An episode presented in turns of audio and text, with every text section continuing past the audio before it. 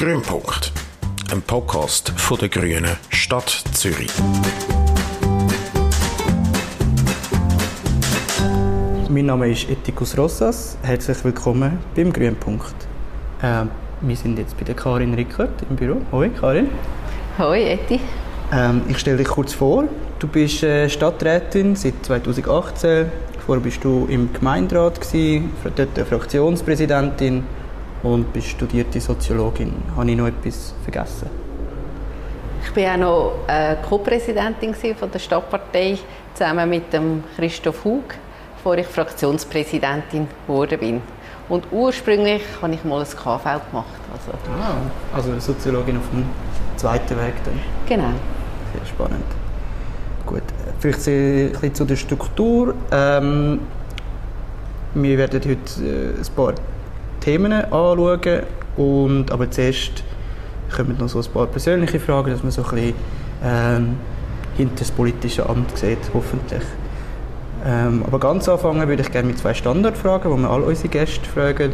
Und die erste von denen wäre, welchen Ort in Zürich verbindest du am meisten mit, grün, mit grüner Politik? Ich glaube, es gibt äh, verschiedene Orte. Die Stadt Zürich ist eigentlich sehr grün. Ähm, sehr gerne habe ich ähm, die Werdinsel, also der Limmat noch. Dort ist äh, die Renaturisierung äh, von dem Raum vom, ist wunderschön geworden. Es ist ähm, so schön, dass äh, am Sonntag sehr viele Leute dort sich aufhalten. Es ist ähm, einfach ein wunderschöner Ort, wo man gestaltet hat, aber man merkt es eigentlich nicht. Es ist ein Lebensraum. Man hat auch viele Tiere, die man sieht. Äh, Fisch, ich glaube, für eine Stadt wunderschön. Und äh, ich glaube, wenn Touristinnen und Touristen hierher kommen, sind sie immer wieder beeindruckt, dass man in der Lima baden kann. Das Wasser ist so sauber und ich glaube, das ist auch ein Teil von grüner Politik. Ja, das stimmt. Äh, ja, gerade dort bei der Werdinsel, beziehungsweise einfach dort der Limit entlang, sind wir uns ja schon mal vorbei, aneinander vorbeigerannt. Du gehst ja dort auch joggen. ähm, ja, dort ist wirklich schön. Sieht man auch die Fischkumpen, gerade am unteren Teil der Werdinsel. Das ist mir auch schon aufgefallen. Ja. Das ist wirklich schön. Und ein Biber ist auch schon neben mir geschwommen. Oh wow, das ist mir jetzt noch nie passiert. Ich gehe zu wenig rennen in dem Fall. Gut, äh, kommen wir zur zweiten Frage. Ähm, was hat dich als letztes bestärkt oder Mut gemacht? Ähm, als letztes eigentlich generell, wenn man Politik macht, ähm, man trifft sehr viele Leute, wir ähm, haben viele Gespräche, man lernt auch sehr viele Leute kennen, auch Leute, die man sonst nicht würde kennenlernen wenn man etwas anderes machen würde. Das ist immer meistens spannend und was ich wirklich immer wieder ähm, spannend finde, auch die Motivation auch von anderen Leuten. Eigentlich wollen alle ähm, das Beste für die Stadt Zürich. Der Weg ist zum Teil unterschiedlich, aber ähm, eigentlich ähm, freue ich mich immer, dass, dass eigentlich wir alle das gleiche Ziel haben. Eine schöne Stadt Zürich und das Beste für Zürich äh, zu machen. Super, danke vielmals. Ich kann das Fenster wieder zumachen. Wir sind hier ja in der Uranienwache und darum hört man die Polizeisirene. ähm, kommen wir gerade zu dieser Frage. Ich war heute Morgen beim Daniel Leupig und habe auch mit ihm ein Gespräch geführt. Und ich glaube, sein Büro hat einen sehr schönen, eine sehr schöne Aussicht. Du bist aber da in so einem schönen Altbau mit dem schönen Kachelofen, äh, wo man glaube immer wieder mal sieht auf Fotos oder in der, vor allem in den Videositzungen sieht man den immer wieder mal. Wer hat denn das schönste Büro von allen Stadträten? Ich glaube, ich habe schon eines der schönsten Büros.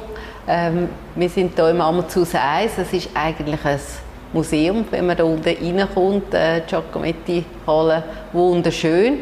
Ähm, viele Leute, viele Zürcherinnen und Zürcher kennen es nicht, aber wir haben äh, viele Gäste aus der ganzen Welt, die wo, wo, äh, die Giacometti-Halle anschauen können. Wunderbar.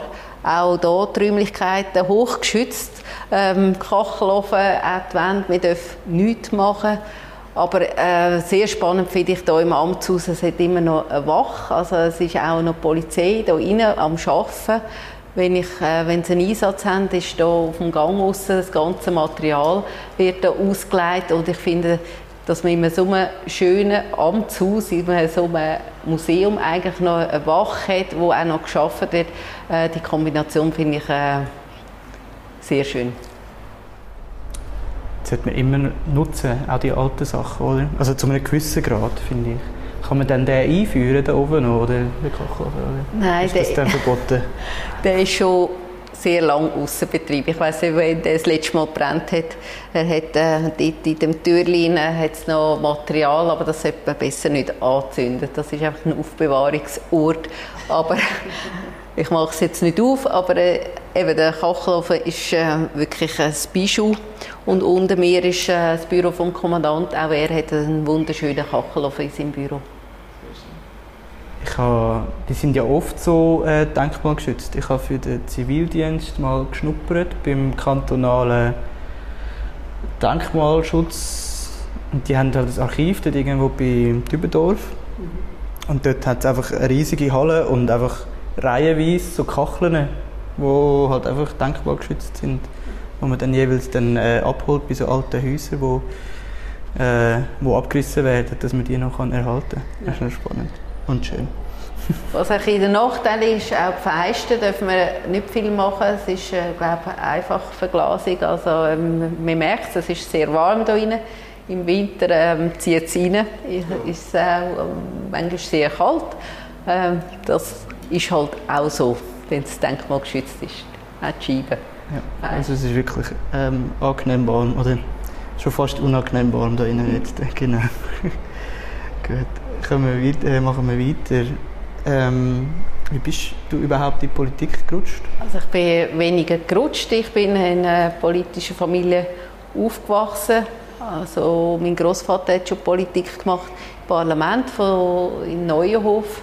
Mein Vater ebenfalls. Er war im Parlament und in der Exekutive gewesen. und das 24 Jahre in der Exekutive der Gemeinde. Ich bin dort äh, dann mit 21 ins Parlament gewählt worden, vier Jahre, und habe dann aufgehört, wie das Parlament aufgelöst wurde und die Gemeindeversammlung wieder eingeführt wurde. Ich war auch sechs Jahre dort in die Bürgerungskommission, also ich habe eigentlich immer Politik gemacht. Politisiert, also wo ich wirklich aktiv geworden bin, war bei der Bundesratswahl, wo Christiane Brunner nicht gewählt worden ist. Da bin ich dann wirklich ähm, zusammen mit meinen Schwestern und meiner Mutter auf Bern gereist, weil ich gefunden habe, das kann nicht sein, ähm, dass einfach nicht vorwärts geht und dass sie, wie sie eine Frau ist, nicht, nicht gewählt wurde, ist, nicht Bundesrätin geworden ist. Und das ist so das Thema, das mich eigentlich immer begleitet hat, Gleichstellungspolitik. Ähm, das äh, interessiert mich immer noch. Ich bin dann nachher auf Zürich wegen dem Studium, habe dann, ähm, da bin ich vielleicht ein bisschen reingerutscht. Äh, der grüne Parteisekretär, dazumal, der, mit ihm habe ich studiert, oder ihn von der Uni kennt, hat mich gefragt, ob ich in Kreispartei 4-5 hätte. Das habe ich dann gemacht und bin dann relativ schnell dann auch in den Gemeinderat gewählt worden für die Grünen im 4-5 und habe das zwölf Jahre gemacht und ähm, ja, und dann äh, im Stadtrat und ähm, dort habe ich gefunden, so nach zwölf Jahren Gemeinderat und wenn es jetzt nicht geklappt hätte mit dem Stadtrat, hätte ich wahrscheinlich dann mal eine Politpause gemacht. Aber das ist jetzt nicht so gekommen und ich bin sehr glücklich, es nicht so gekommen und äh, mache mein Amt sehr gerne. Bin ich auch froh, dass es geklappt hat. Ich könnte es mir ohne dich nicht vorstellen, weil seit ich in der Partei bin, ich glaube, einer meiner ersten Wahlkämpfe war ja der Gemeinderatswahlkampf, wo du gewählt worden bist. Da kommt ganz zum Schluss noch eine Anekdote dazu. Ähm, zum, zurück zum Anfang. Du, bist du dann dort im gleichen Rat gewesen, wo dein Vater Exekutivpolitiker war? Du bist eigentlich der Chef von deinem Vater. ja, wenn ich jetzt also. ja, im Einwohnerrat. äh, nein, ja, das ist ähm, im Nachhinein, denke ich, ist vielleicht ein bisschen sonderbar. Also ich hätte jetzt äh, so da im Gemeinderat hat es ja das auch gegeben, irgendwie, äh, Verwandtschaften oder auch Freundschaften. Ähm, dazu mal, ja, das war äh, nicht so eine grosse Gemeinde und ja, ich war dort ähm, ja, vier Jahre zusammen mit meinem Vater im. Gewesen, ja. Es ist oft so, also ich glaube es oft in der Partei, wenn man sich ein bisschen mit den Leuten schwätzt, merkt man schon, dass immer irgendwie, also relativ oft, nicht immer natürlich, aber ähm, relativ oft sind schon die Eltern oder einfach die Verwandtschaft politisch gewesen. Ja. Es gibt schon, es gibt ja bekannte Dynastien, so Politdynastien. Also Trickart ist vielleicht nicht gerade die bekannteste, aber es gibt ja ein paar, die man immer wieder kennt. Ja. Vor allem so in kleinen Kantonen, glaube ich. Ja, ich glaube, das Interesse, eben, wir haben natürlich viel über Politik geredet, und wir haben irgendwie äh, Bundesratswahlen geschaut und so weiter, Abstimmungen am Sonntag ist äh, das Thema gewesen. Aber meine beiden Schwestern zum Beispiel haben jetzt nie Politik gemacht. Ähm, mich hat es immer interessiert und von dem her ja sicher auch darum, also wenn man das daheim das Thema war. Sehr spannend. Ähm, Du bist jetzt relativ frisch in deiner zweiten Amtszeit. Ähm, ich nehme an, das erste Mal gewählt werden und eine Wiederwahl ist schon unterschiedlich, aber wie krass ist der Unterschied? Oder wie fühlt sich der Unterschied an? Ja, schon ganz anders. Also beim ersten Mal ähm, ist natürlich so der Wahlkampf ganz anders. Gut, beim zweiten Mal war Corona, aber generell, oder, man ist dort, äh, viel interessanter, auch äh, für die Leute. Oder? Man, man will wissen, wer ist das. Ähm, man wird viel mehr eingeladen, Podien und ähm, auch die Medien haben mehr Interesse an einem und wollen einem kennenlernen. Und das Mal war das bisschen anders gewesen, oder? Ähm, ist man schon bisher und ein bisschen ruhiger und dann war wirklich noch Corona-Zeit, ähm, was wirklich den Wahlkampf ein bisschen ähm, speziell gemacht hat. Also man hat wenig Kontakt zu den Leuten. Ähm, es hat wenig Anlässe gegeben. Es hat Anlässe gegeben am Bildschirm, wo ich gefunden das ist äh, wirklich schwierig im Wahlkampf. Ich finde, Wahlkampf ist wirklich rausgehen bei den Leuten, ähm, mit den Leuten reden. Sie wollen wissen, wer man ist, für was dass man einsteht. Und von dem her ist es wirklich jetzt das mal ganz anders gewesen, so ein bisschen wie hinter den Scheiben ähm, hat ein Wahlkampf stattgefunden und von dem her auch ein bisschen unklar, wie es dann rauskommt, oder? Es, man hat auch nicht so das Gefühl gehabt, was jetzt passiert. Ich habe gefunden, so ähm, im Sicherheitsdepartement hat man ja nach vier Jahren jetzt ähm, vielleicht nicht nur Freunde geschaffen, also auch ähm, ja, sehr viele kritische Stimmen, ähm, auch von der eigenen Seite. Und von dem her habe ich es noch schwierig gefunden, um das ein bisschen einordnen, was passiert. Aber ähm, es ist wirklich ganz ein anderer Wahlkampf gewesen und, und aber nachher jetzt äh, durch das, dass ich jetzt hier geblieben bin, ist es auch ein bisschen wie einfach weitergelaufen. Oder? Man ist gewählt und man hat sich gefreut, aber es ist wie so einfach eine Fortsetzung auch gewesen, oder?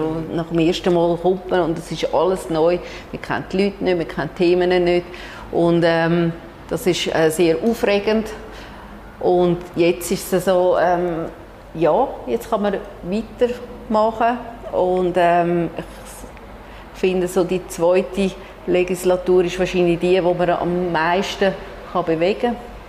Ähm, weil man schon viel weiß und auch weiß, wo dass man will. Und ich glaube, dass ähm, ja, das habe ich mich sehr gefreut, auch wie, wie die Motivation noch sehr groß ist. Oder? Es ist jetzt wirklich so, man ist angekommen und jetzt kann man wirklich irgendwie auch etwas bewirken. Und ähm, ja, da freue ich mich jetzt auch drauf. Bist du also froh, dass es keine Rochade gegeben hat? Ja, ich kann immer gesagt, ich würde gerne bleiben. Also es gibt natürlich immer irgendwie ähm, Konstellationen, wo das vielleicht nicht möglich ist. Aber ich finde, es ist auch, nachdem das letzte, also vor vier Jahren, fünf neue Vorstehende gegeben bei fünf Departementen, ähm, ich gefunden, es braucht jetzt auch wieder ein bisschen Ruhe in die Verwaltung und gerade beim Sicherheitsdepartement, wo jetzt ähm, der Richard Wolf fünf Jahre war, vorher Daniel Leupi noch drei Jahre, wäre es jetzt auch ähm, ein spezielles Signal gewesen, wenn man jetzt schon wieder gesagt hat, ähm, ähm, ja, Sicherheitsdepartement kommt einfach die Person über, die neu gewählt wird, die nicht kann aussuchen kann. Und ich bin sehr gerne hier im Sicherheitsdepartement, hat das einmal gesagt und von dem her ähm, ist für mich klar gewesen, dass ich bleiben will. Also fühlt sich das Departement so ein bisschen als das, was niemand will, da ja, das verstehe ich. Also von außen also, hat man wahrscheinlich ein bisschen den Eindruck und ich ähm, verstehe es nicht ganz. Ähm, klar hat man halt bei den Themen, die wir hier haben im Sicherheitsdepartement, halt viel eben kritische oder Kritik von der eigenen Seite. Das ist ein bisschen unangenehm. Mir wird äh, manchmal gelobt von der Seite, wo man ähm, vielleicht kein Lob erwartet und vielleicht auch nicht unbedingt will. Aber vom Thema her, das Thema Sicherheit ist, ähm, finde ich, einerseits sehr wichtig und auch sehr, sehr spannend. Also ich glaube, solange das ähm, Sicherheit kein Thema ist, dann fühlen sich die Leute sicher in der Stadt Zürich und, und das ist eine höhere Lebensqualität, die man wahrscheinlich erst merkt, wenn es nicht mehr so ist. Und, äh, von dem her finde ich ähm, das eine wichtige Aufgabe und auch eine sehr spannende Aufgabe. Sie ist ein bisschen, ähm, eben, halt, man muss auch ein bisschen der Typ sein. Es ist nicht so, dass äh, man immer alles planen kann. Es passiert manchmal etwas, wo, ähm, wo man schnell muss reagieren muss, wo man vielleicht äh, muss entscheiden muss, ohne dass man irgendwie alle Fakten zusammengetragen hat. Aber äh, das macht es auch sehr spannend. Und das gefällt mir auch. Ähm, in der Vorbereitung auf, auf, das Gespräch bin ich auf deiner Webseite und da ist gestanden, dass du Kriminologie studiert hast. Hilft dir das in irgendeiner Art und Weise im Sicherheitsdepartement? Es war irgendwie so äh, spannend einfach gewesen, dass das irgendwie... Ja, das Thema hat mich ähm, schon länger interessiert. Also ich habe ja auch Soziologie studiert. Ich habe dort äh, auch beim Manuel Eisner äh, über Jugendgewalt und ähm, Seminar gemacht. Ich habe äh, auch meine Leitsarbeit beim Manuel Eisner gemacht und ich habe während dem Studium im Bewährungsdienst geschafft und ich sage immer, es ist einfach ein sehr spannendes Thema. Und äh, Kriminologie habe ich äh, beim Herrn Kilias studiert, das war im zweiten Nebenfach. Es, mich interessiert das einfach das Thema. Wieso wird jemand ähm, straffällig? Was kann man machen, auch die Leute wieder äh, in die Gesellschaft integrieren, eben dort im, im Bewährungsdienst, ähm, die Leute, die Strafvollzug rauskommen, wie bringt man sie wieder zurück? Also ich glaube, ähm, das ist meine Überzeugung, ähm, wenn man die Strafe abgesessen hat, dann haben wir auch wieder eine Chance, oder? Ähm, auch wieder aufgenommen werden. Was braucht es dafür? Und ähm, das finde ich hochspannend als Thema. Und von dem her eben ist es so ein bisschen, ich bin über den Bewährungsdienst zu dem Thema gekommen und habe dann auch im Studium dann mich schwerpunktmäßig mit dem Thema befasst. Und eben am Schluss habe ich dann die Leitsarbeit über das Personal von geschlossenen Anstalten, also Gefängnis, äh, gemacht, Arbeitszufriedenheit. Und ja, von dem her ähm, ist sicher das Interesse da. Ich würde jetzt nicht sagen, dass jetzt äh, mein Kriminologiestudium äh, das ist, wo, äh, wo, wo, man braucht, wenn man hier äh, Stadträtin oder Sicherheitsvorsteherin ist. Aber das Interesse ist durchaus da. Okay. Sehr gut. Ähm, das Amt ist ja, also das Stadtratsamt ist, das Stadträtinnenamt ist sehr anspruchsvoll und es sind äh, sicher auch lange Tage dabei. Was machst du in der Freizeit, um dich von all dem zu erholen? Ich sage immer, es ist ja dann, wenn man alles als Schaffen sieht, was man macht, oder, dann sind die Tage sehr lang. Es gibt ja auch zum Beispiel Treffen, Austausch, Nachtessen, wo man eigentlich nicht freiwillig dort ist, aber wo, wo eigentlich man auch als Freizeitbus sehen, weil äh, sonst ist es wirklich äh, sehr streng. Man muss auch ähm, gerne mit Leuten zusammen sein. Man muss Menschen echt gerne haben, weil man viel zu tun hat mit Menschen.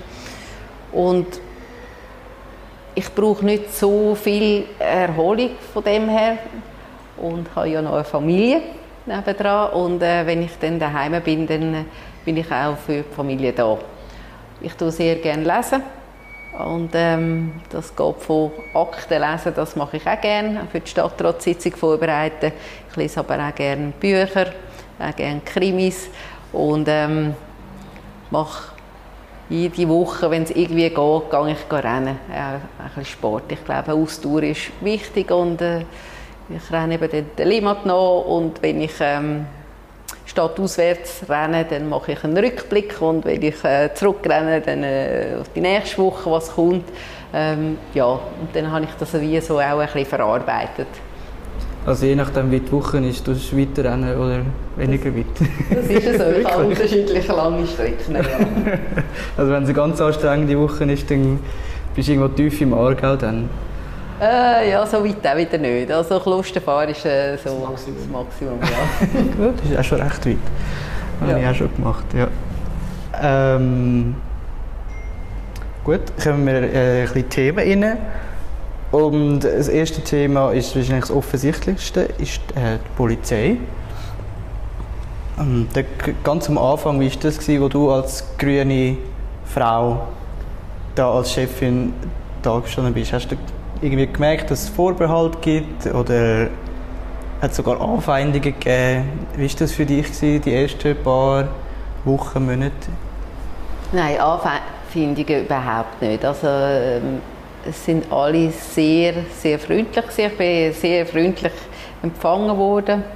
Ähm, aber natürlich habe ich schon gespürt, dass ähm, eine Grüne, eine Frau, eine Mami, eine ehemalige Krippenleiterin, also das hat mir da niemand gesagt, aber äh, ja, das habe ich schon gespürt. Also, und, ähm, aber ja, ich glaube, man hat sich dann auch zuerst mal müssen kennenlernen und äh, ich habe wenig Vorbehalt gehabt. Ich habe vorher wenig zu tun mit, äh, mit der Polizei. Und von dem her haben sie aber schon auch das Gefühl gehabt, ich habe Vorbehalt gegenüber von ihnen. Und ähm, das habe ich schon auch gespürt. Oder? Ich bin die andere Seite, ich bin bei den Grünen, ich bin eine Frau und ich bin sicher gegen die Polizei. Und da habe ich schon am Anfang so wirklich ähm, auch sagen, nein, ich habe keinen Vorbehalt gegenüber der Polizei. Äh, das ist eine wichtige, äh, wichtige Aufgabe, die sie machen. Und äh, sie sind unter Beobachtung. Und ähm, ja, ich, das, was ich jetzt gesehen habe in den letzten vier Jahren, machen sie auch einen hervorragenden Job. Also, ich bin wirklich beeindruckt. Und es ist ja nicht so, dass man dass Polizei ähm, nur die sind, die draußen sind, die an der Demo ähm, sind, sondern die Polizei ist so vielseitig. Also wir haben eine grosse Präventionsabteilung, eine Kriminalabteilung und wirklich ganz breit und äh, das sieht man von außen her nicht und das wo ich einmal gesehen habe, was, was alles macht, was alles gibt, äh, ich bin wirklich äh, beeindruckt und auch wie professionell sie aufgestellt sind. Es ist das drittgrößte Chor in der Schweiz, also von dem her äh, machen sie einen sehr guten Job. In der Stadt Zürich ist ein eine andere Arbeit, als andere Polizeien haben, aber das machen sie sehr gut. Ja. Wir gehen auf verschiedene Punkte dann sicher nochmal darauf ein. Erzählst mal, wie du bist ja eben eine Grüne und die Grünen sind eigentlich eine Friedenspartei.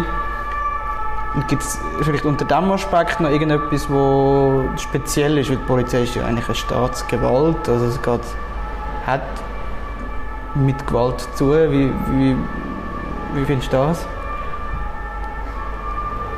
Ja, ähm, das ist ja so. Sie haben äh, das Gewaltmonopol. Und äh, wir haben vor Ende Mai eine Kommandoübergabe gemacht und dort habe ich vom alten Kommandanten den Säbel bekommen, den Amtssäbel, aber auch den Palmwedel.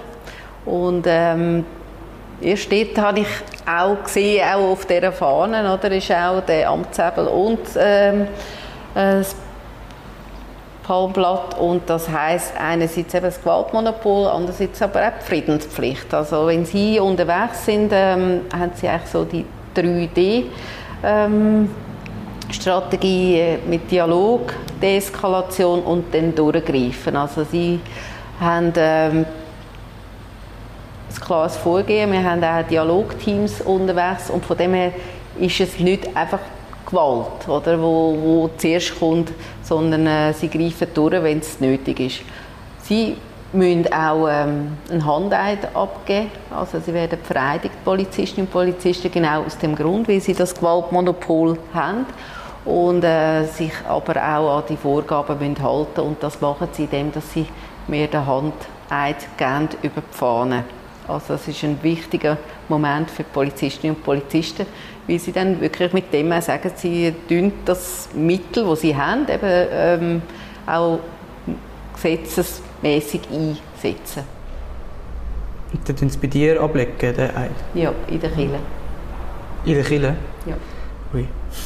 Das ist äh, eine sehr feierliche Nacht, die ähm, wichtig ist für beide Seiten. Ja. Spannend. Das mit dem Wedel habe ich, habe ich nicht gewusst. Also das mit dem Säbel auch nicht, aber ja. eben, dass, dass, äh, dass es die beiden Säulen gibt. Ähm, wie kann man sich so eine Kommandostruktur vorstellen? Kannst du so direkt einem Polizist einen Befehl erteilen als Sicherheitsvorsteherin? Oder Nein, das äh, kann ich nicht. Ich bin die politisch Vorgesetzte. Ähm, die Polizei plant die Einsätze selber und führt sie auch selber. Bei grossen Anlässen bin ich ähm, im Kommandoraum dabei, aber ich ähm, traue mir das nicht zu, einen Einsatz zu leiten. Also das ist hochkomplex und äh, auch nicht ganz einfach und für das habe ich auch keine Ausbildung und das machen die Fachpersonen und da tue ich mich nicht einmischen. Das wäre sehr schwierig und ähm, von außen versteht man das manchmal vielleicht gar nicht, aber äh, wenn man das mal sieht, wie so ein grosser Einsatz abläuft, dann äh, glaube verstehen alle, dass, äh, dass, dass wir hier als Politikerin oder Vorgesetzte oder Sicherheitsvorsteherin da würden irgendwie reinreden. Was wir machen äh, bei Grossanlässen, sie zeigen mir auf, wie sie vorgehen und ähm, eben ich gehe dann schauen, aber ich tue mich da nicht reinmischen. Also ich, ähm, das kommt nicht gut. Also du darfst auch nicht oder machst es nicht? Ich darf das auch nicht. Also das ist ähm, wirklich bei der Stadtpolizei. Sie äh, tragen auch die Verantwortung, die Einsätze planen und äh, den Mitteleinsatz auch. Und von dem her ist das ähm, bei der Stadtpolizei, wo das Kommando das führt, oder der Einsatzleiter. Ja. Ähm, in diesem Zusammenhang hat es ja äh, in den letzten Jahren immer wieder mal Kritik gegeben, vor allem während so diesen Corona-Jahren, wo es ja auch irgendwelche Vorlagen, also Auflagen gegeben hat und dann ähm, Demos aufgelöst worden sind, zum Beispiel eine Frauendemo im 2020 ist es, glaube ich, ja, 2020 äh, und das ist ja, ziemlich eskaliert. Und was kannst du dort machen? Du kannst, eben, du kannst offensichtlich nicht sagen, äh, ziehen euch zurück oder lernt das sein. Oder was kannst du dort im Nachgang oder im Vorgang machen, wenn, wenn so etwas passiert?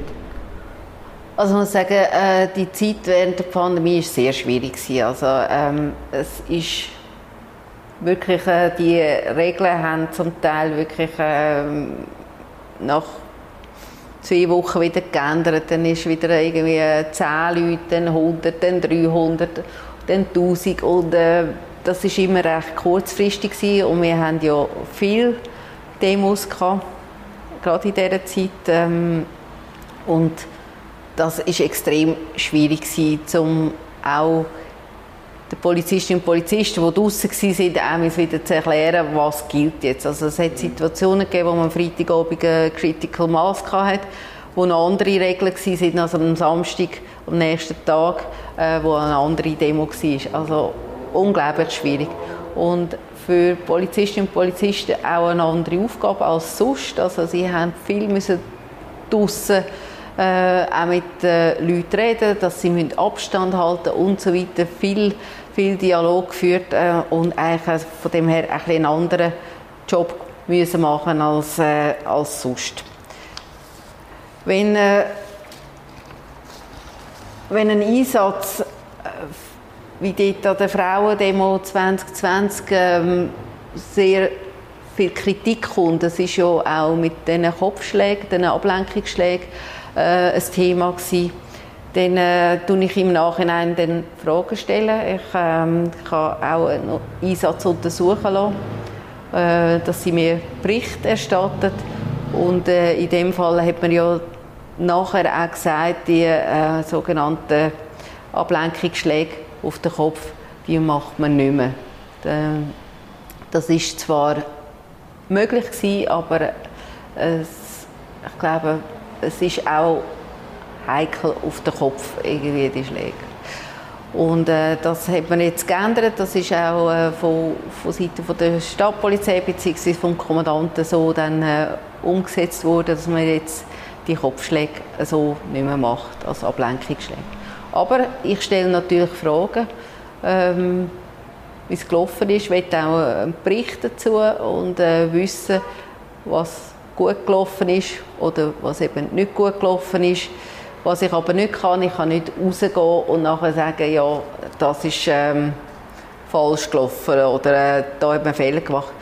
Das kann man mal sagen. Ich habe auch schon die Polizei kritisiert, aber äh, ich glaube, es ist wichtig, dass, ähm, dass man vor allem dann gegen ihn kommuniziert und Änderungen ähm, vornimmt, wenn das nötig ist. Aber es ist ich werde dann häufig kritisiert, wieso gehe ich nicht raus und kritisiere die Stadtpolizei.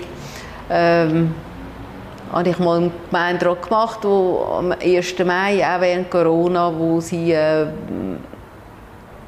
sehr rigoros vorgegangen sind. Aber äh, ja, ich kann natürlich nicht immer rausgehen und die Polizei kritisieren. Also das geht wie nicht. Und äh, ich möchte aber wissen, wenn, wenn Fehler passieren, ähm, dass man dann auch die Fehler nicht wiederholt. Das ist mir vor allem wichtig. Also, äh, ich sage immer, sie müssen im Einsatz manchmal sehr schnell reagieren. Es kann sein, dass man mal nicht richtig handelt. Ähm, das ist manchmal wirklich auch ein Gefühl und äh, ja, vielleicht, äh, und man muss wirklich in einer Sekunde entscheiden, was man macht. Und das kann auch mal sein, dass dass ein falscher Entscheid ist. Aber wichtig ist, dass man dann aus dem Fehler lernt und das vielleicht dann nicht mehr so macht. Ja. Zu dem Thema, wenn man als Außenstehende, also als Privatperson, sich über die Polizei beschweren möchte, sagen wir, man hat einen, äh, man ist kontrolliert worden oder man hat eine äh, Interaktion gehabt mit der Polizei, wo man nicht zufrieden war oder wo man übergriffig empfunden hat also ich rede jetzt nicht so vor, dass es zu einer Anzeige kommen muss, aber gibt es einen Ort, wo man sich kann melden kann? Es gibt ja in der Schweiz keine einheitliche Lösung, so wie ich gesehen habe, ist es ein Flickenteppich, also es ist je nachdem ein bisschen anders. Ja, also es gibt einerseits das Feedback Management, wo man bei der Stadtpolizei kann, äh, so Fälle melden kann. Da gibt es ein Formular auf, äh, auf der Homepage. Man kann sich aber auch an den Ombudsmann äh, wenden. Es gibt auch ein Blatt, äh, wo man eben gerade in so Fällen ähm, sieht, wo man sich kann anwenden kann. Aber man kann natürlich auch eine Anzeige machen oder mir ein Mail schreiben, wenn man mich kennt. Das gibt es auch häufig. Oder auch wenn man mich nicht kennt. Bekomme viel Mails über, äh, wenn jemand nicht zufrieden ist mit dem Verhalten von der Stadtpolizei oder von einem Polizist oder Polizistin oder eine Frage hat. Ähm, gibt es auch viele Leute, die sich direkt an mich wenden. Aber eben, es gibt verschiedene Stellen, wo man sich kann hinwenden kann. Jetzt, wenn man eine Anzeige machen würde, die Erfolgsaussichten sind ja relativ schlecht. Wenn man jetzt, also soweit ich mich mag erinnern, sind die Erfolgsaussichten ziemlich schlecht, wenn man die Polizei wegen eben einem Übergriff anzeigt. Ja, das sagt man immer so, aber ich glaube, es ist ja nicht so, dass jetzt äh, die Polizei das selber untersucht, oder? Also ich glaube, mir gibt es ja dann, also wenn man eine Anzeige macht, ähm, dann gibt es mal, oh, eben, also ist, nicht so, dass man irgendwie dann das selber untersucht, oder? Also ich glaube wirklich, ähm, man kann eine Anzeige machen, eben, man kann sich an das Feedback-Management, man tut das anschauen, es gibt einen Bericht und äh, man sucht zum Teil ein Gespräch. Und von dem her äh, ist es nicht so, dass, äh, dass die Aussichten schlecht sind oder? Es kein Erfolg ist. Und äh, es ist halt immer, es immer zwei Versionen oder äh, es ist immer das Gegenüber und ähm, ich glaube, wichtig ist, dass man äh, ja, dass man sich wehrt oder Anzeige macht, wenn man findet, äh, man sei nicht richtig behandelt worden. Statt einfach zu sagen, äh, nein, es passiert sowieso nichts. Und was wir jetzt haben seit knapp zwei Jahren, ist das Zürich schaut hin. Das ist äh, so ein Meldetool, ganz unterschwellig, wo man auch kann irgendwie, ähm, wenn man das will, äh, melden, dort reinschreiben. Ich glaube, das ist auch ein guter Weg, wenn man findet, macht jetzt nicht gerade Anzeige, aber irgendetwas ist nicht gut gelaufen, finde ich, ist das auch ein sehr guter Ort, wo man kann, äh, sich melden kann. Ja. Ich will jetzt da mal nicht weiter. ähm, du hast ja im, am Anfang gesagt, dass dich eines von diesen politischen Themen, die dich sehr stark interessiert, ist Gleichstellung. Ähm, und jetzt bist du da in einer Polizei, die von außen wahrgenommen sehr männlich ist, oder sehr männlich dominiert ist. Ähm, hast du das Gefühl, dass eine diversere Polizei, also mehr Frauen, mehr auch offensichtlich AusländerInnen oder migrantische Menschen, äh, People of Color, äh, queere Menschen, hast du das Gefühl, dass eine diversere Polizei weniger wird kritisiert werden? Eigentlich das Ziel, das Fernziel ist natürlich das Abbild der Gesellschaft. Also das wäre ideal. Und ähm, der Gemeinderat ist da mit der Stadtpolizei, ähm, ja, haben wir auch so ein Postulat, wo, wo genau das fordert. Wir sind jetzt wirklich auch daran, mehr Frauen, äh, dass wir mehr Frauen rekrutieren, also Polizistinnen werden werden. Wir haben es geschafft, einen Ausbildungslehrgang mit halben halben, also halb 50-50 äh, anzubringen. Das ist nicht ganz einfach gewesen, aber mindestens ein Drittel sollten Frauen sein. Und ähm, ja, es braucht wirklich auch ein bisschen Zeit. Oder? Ähm, es ist ein hierarchischer Betrieb und wir müssen schauen, dass wir die Frauen behalten können, wenn sie äh, Mutter werden. Das ist so ein Punkt, äh, wo man gerne aussteigt. Und äh, da sind wir mit verschiedenen Massnahmen dran, dass, ähm, dass sie zurückkehren zu der Stadtpolizei. Und was ich jetzt sehr stolz bin, äh, wir haben äh, eine Frau, eine Kripo-Chefin neu.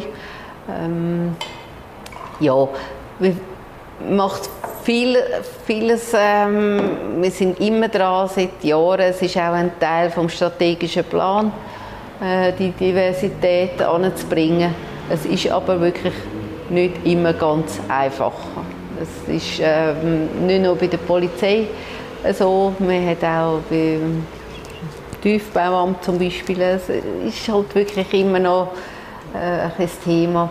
Aber ich sage immer, es ist Polizistin oder auch Polizist werden, es ist äh, so eine vielfältig äh, tolle Aufgabe und ähm, es braucht auch Vorbilder, auch Frauen, die wirklich irgendwie ähm,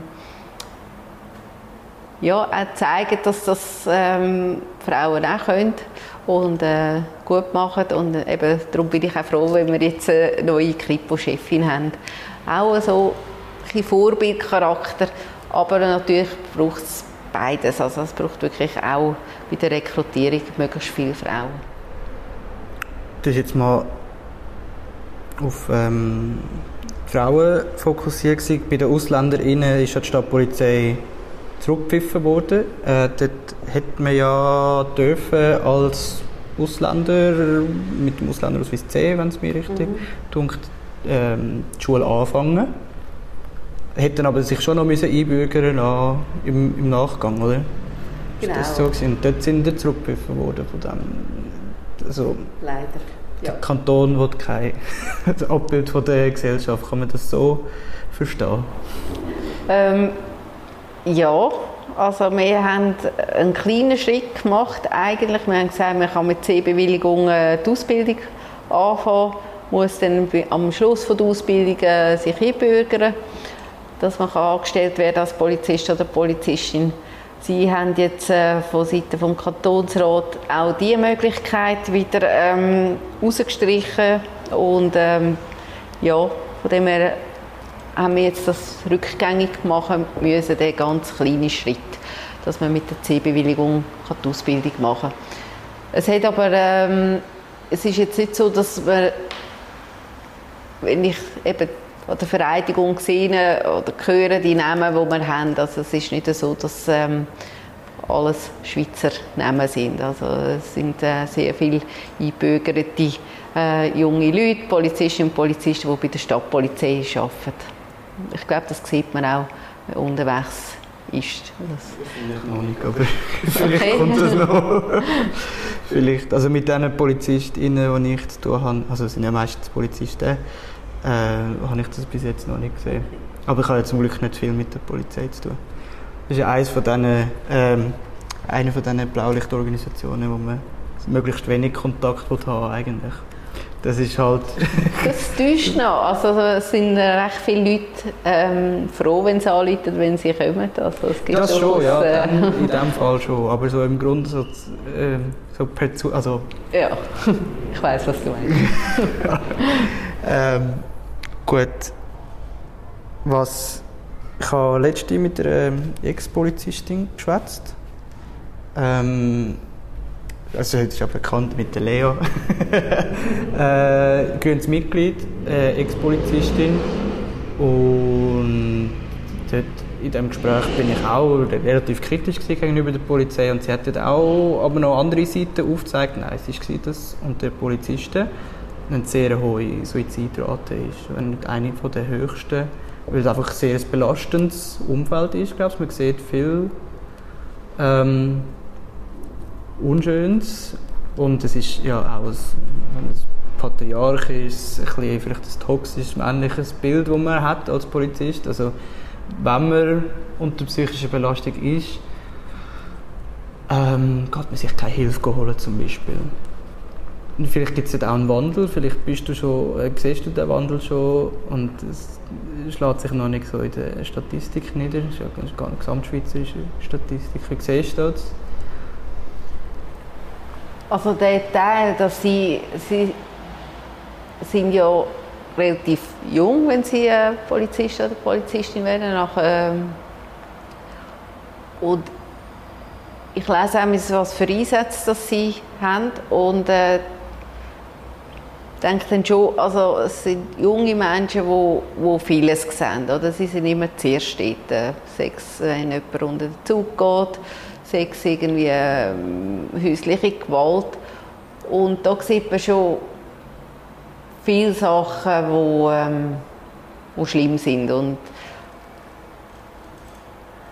und ich frage mich auch, ja, wie geht man denn mit dem um? Und sie sind ähm, ja nie alleine unterwegs, sie sind, ähm, sind auf Patrouille und werden gerufen. Und ja, es ist ja so, dass, ähm, dass sie dann häufig äh, das auch miteinander besprechen. Also ähm, sie sind ja dann doch auch sehr durch, weil sie, sie, sie sind zusammen unterwegs.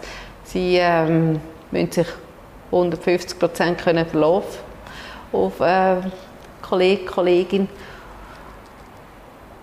Und von dem her ja, aber es gibt auch einen psychologischen Dienst bei der Stadtpolizei und ähm, der ist rum und äh, da kann man sich auch melden. aber das mit, äh, ich, wo sie jetzt gesagt hat, ich weiß nicht, eben, sie haben vielleicht schon ein bisschen, soll ich sagen, eben durch das, dass sie näher zusammen sind, wird das schon, glaube vor allem auch intern oder ähm, besprochen, miteinander besprochen. Aber eben die Möglichkeit besteht, dass man auch äh, sich kann Hilfe holen kann. Und ich glaube,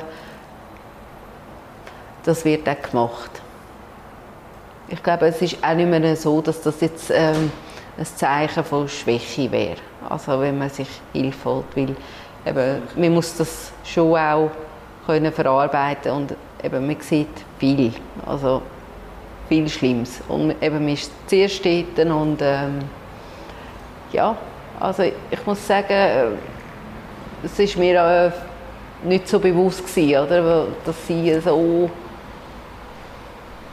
was alles gibt in der Stadt oder was alles kann passieren und was man sieht, das ist ähm, doch auch belastend und man muss irgendwie einen Umgang finden mit dem. Ja. Mhm. Gut, kommen wir jetzt ein bisschen zu einem äh, leichteren Thema, Verkehrskontrolle. die sind, äh, sind also, werden äh, auch sehr kontrovers diskutiert. Ähm, der eine wird zu wenig kontrolliert, der andere viel zu viel. Und also in unseren Kreisen sind vor allem äh, sind Velokontrollen werden sicher oft kritisiert. Vor allem, wenn man sagt, jetzt sind wir schon äh, klimafreundlich unterwegs und die Velo-Infrastruktur ist ja, ich kann ja fast nur auf dem Trottoir fahren. Äh, wie gehst du mit dem um, mit, also mit Velokontrollen?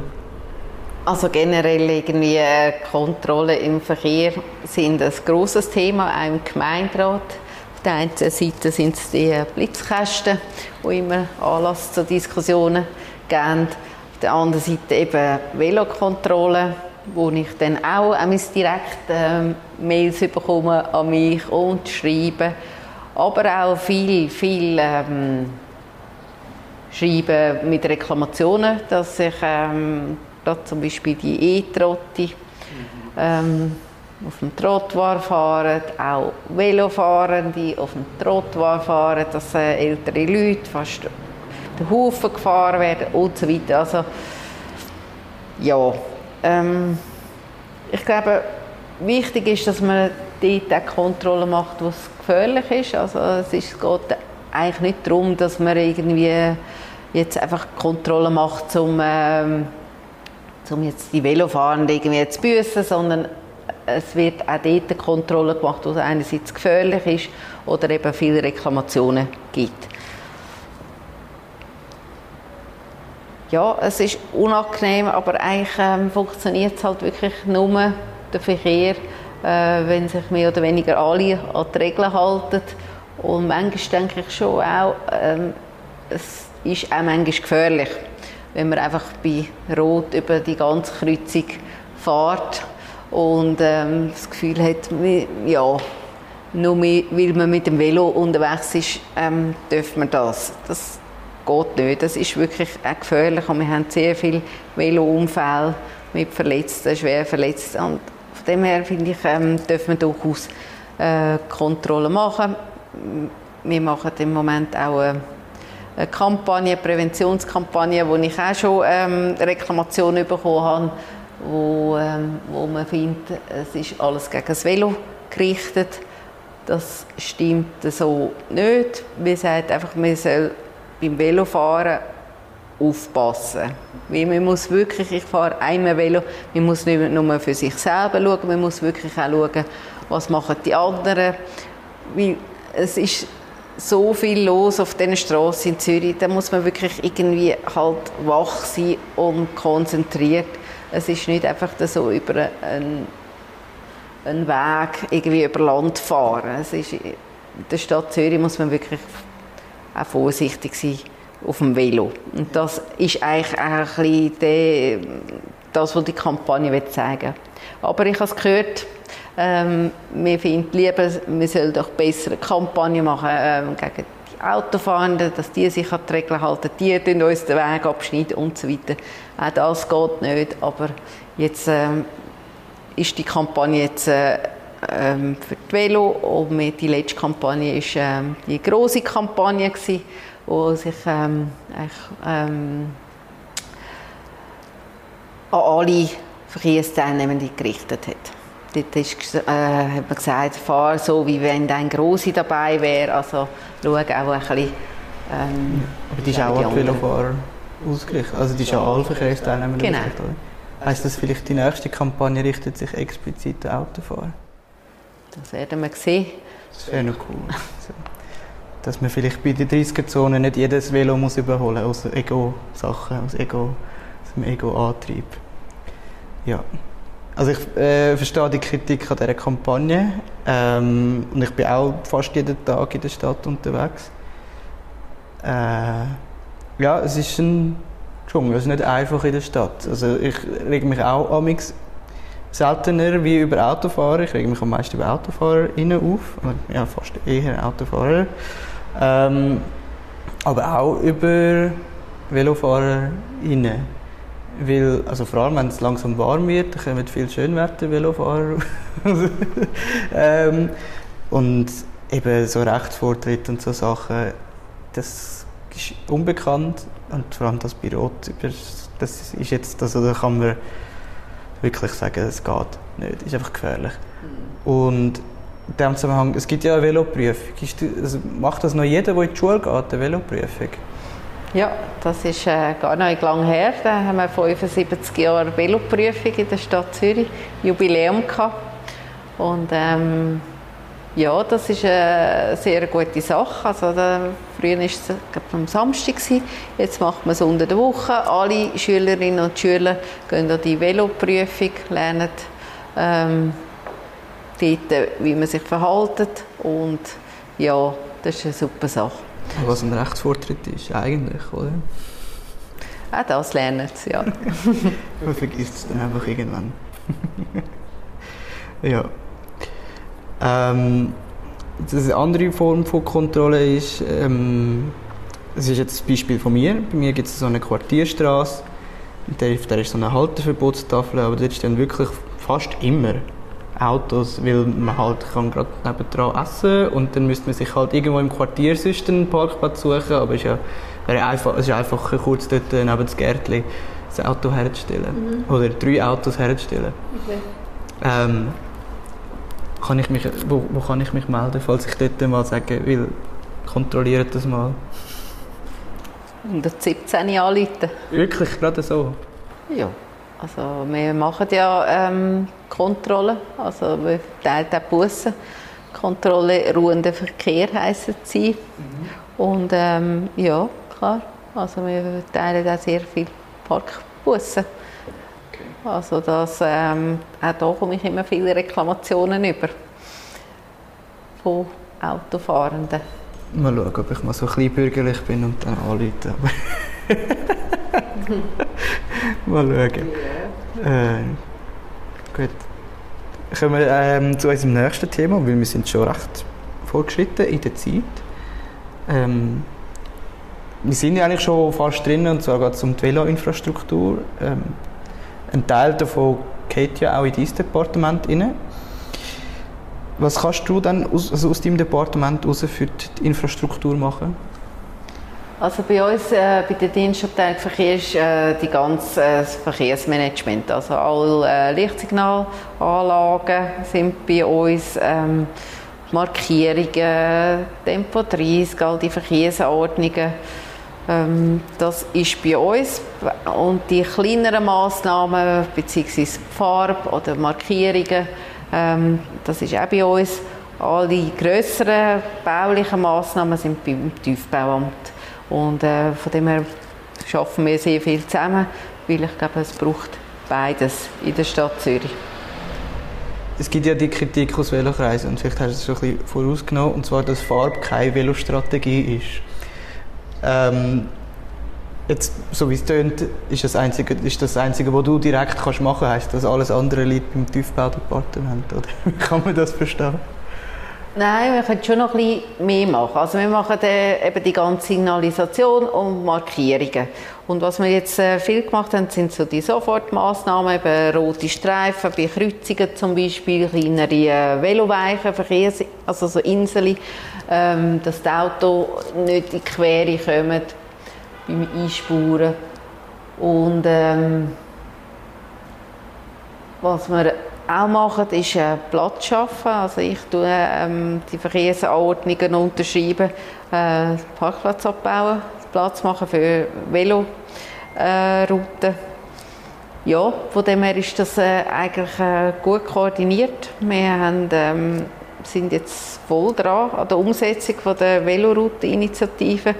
Das äh, ist, geht vielleicht bisschen zu wenig schnell, aber es sind zum Teil wirklich ähm, grosse Projekte und ähm, brauchen auch bauliche Massnahmen. Aber alles, was man so schnell muss machen muss, eben mal mit Farbe, ich glaube, es geht auch darum, wirklich ähm, auch mit Farbe manchmal schnelle Verbesserungen anzubringen. Also was wir machen, sind so die Unfallherde, also dort, wo es viel Velounfälle gibt, die geht man anschauen und macht dort wirklich äh, möglichst schnell äh, pragmatische Massnahmen. Und äh, klar ist Farbe nicht das Einzige, aber ich glaube, jeder Unfall, den man kann verhindern kann, mit Farbe oder äh, an kritischen Stellen irgendwie auch ein, ähm, vielleicht eine Tafel aufstellen oder bei der Unterführung äh, in Altstädten unter, unter der Bahn durch. Dort haben wir irgendwie ein Plakat aufgehängt, weil irgendwie äh, man nicht gesehen hat, dass die Mauer so schnell kommt. Oder? Wenn man ein bisschen schnell mit Schuss runtergeht, sind die Velofahrer in die Mauer reingefahren. Dann haben wir jetzt dort einfach ein ähm, grosses Plakat angehängt. So Sachen. Also, ähm, ja, wir machen einfach wirklich alles. Kleinere Sachen, größere Sachen, Platz schaffen fürs Velo. Also das Plakat ist so ein bisschen wie die Vogelsticker an Scheiben, ne? Genau. ja, man, man versteht es nicht, aber es ist einfach so und es hat jetzt glaube ich, auch besser mit dem Plakat, ja. Du fährst ja selber fast jeden Tag Velo in der Stadt. Ähm, was ist für dich deine Lieblingsstrecke oder Stück Straße in der Stadt und welches ist das absolut Schlimmste? Also neu ist die Zollstraße. Ich bin begeistert. Die ist jetzt ganz neu. Ähm, jetzt wirklich Platz für die Velo und äh, einfach ja, da haben wir wirklich ähm, etwas sehr Schönes gemacht für die, für die Velo und ich finde ja, dort fahre ich jeden Tag vorbei und habe jeden Tag Freude, finde super. Wo wo ich ähm, nicht so gerne fahre, aber auch viel fahre, ist äh, am Limake. Also ich finde da unten, äh, wenn ich vom Stadthaus komme, das ist einfach ähm, nicht sehr entspannt, oder? Es fährt das Tram und äh, es hat die äh, Tramgleise und dann die höhere Haltekante bei der Tram. Da muss man wirklich auch gut aufpassen, wenn man dann noch abbiegen will, auf die Brücke. Ähm, muss man wirklich auf alle Seiten schauen und sehr gut aufpassen. Fahre ich nicht sehr gerne. Ja, dort hatte ich auch schon einen Unfall. Gehabt. Also mein letzter Unfall war dort beim Helmhaus, wo ich genau abbiegen und dann ja, ein Salto gemacht habe. Ähm, ja, was mir aufgefallen ist bei diesen, jetzt, wo du es gerade ansprichst, mit diesen hohen Trottoirs bei der Tram, mit dem Anhänger komme ich dort nicht durch, ohne dass teilweise, also wenn ich das Kind hinten drin habe, was kann man dann machen? Einfach aufs Trottoir ausweichen schlussendlich? Den Veloanhänger? Ja, also teilweise ist es so schmal zwischen okay. Trottoir und, und Tramgleis. Jetzt zum Beispiel bei der Siemens gibt es mhm. so ein Stück. Dort ja. hast du die sehr erhöhte Trottoir. Das ist mir jetzt spontan eingefallen. Okay. ja, die höhere Haltekante ist natürlich für das behindertgerecht ist, dass man so einsteigen kann. Aber es ist ähm, für die Velofahrenden nicht ganz einfach. Ja, äh, mit, ja wahrscheinlich darf man nicht wegen dem auf dem Trottoir fahren, auch mit Anhänger. Ich hatte auch so einen Veloanhänger, wo ich kleine Kinder hatte. Muss man vielleicht dann mal absteigen ja, und schieben. Wirklich? Ja. ja. Also, oder noch jemand anders durchfahren. Hm, halt einen kleinen Umweg kaufen. Das ist äh, bei mir meistens dann der Fall, wenn ich den Anhänger dabei habe. Ja. Ja. Oder wir müssen dann die Infrastruktur anpassen. Also, da gibt es ja teilweise, dass man dann hinter, hinter also dass es signalisiert ist, dass man hinter der Tramstadt, also Tramhaltestelle kann durchfahren kann, ja. aber natürlich nicht überall, also geht natürlich auch nicht überall, verständlicherweise. Gut. Vielleicht noch für uns Velo-LiebhaberInnen, was hast du noch vor in dieser Legislatur mit der Velo-Infrastruktur? Ja, vorwärts machen. Eben, also, wir sind jetzt laufen dran, zusammen mit dem Tiefbauamt. Wir haben die Velostrategie 2030. Also, ähm, und ja, umsetzen jetzt. Wir haben jetzt eigentlich alle Grundlagen. Wir haben das Geld, wir haben den äh, Richtplan Verkehr, wir haben eigentlich alles. Und ähm, wir, es ist nicht so, dass wir erst jetzt anfangen. Wir haben, also, seit ich eigentlich im Amt bin, sind wir permanent dran. Was wir besser machen als am Anfang. Wir kommunizieren auch mehr kommunizieren. Ich glaube, es ist ganz wichtig, auch aufzuzeigen, äh, wo sind die Verbesserungen. Meistens sieht man ja nur das, wo man irgendwie so einen Alltag durchfährt, immer den gleichen Weg und regt sich immer über die gleichen Sachen auf, die vielleicht dann nicht passiert sind oder noch nicht gut sind.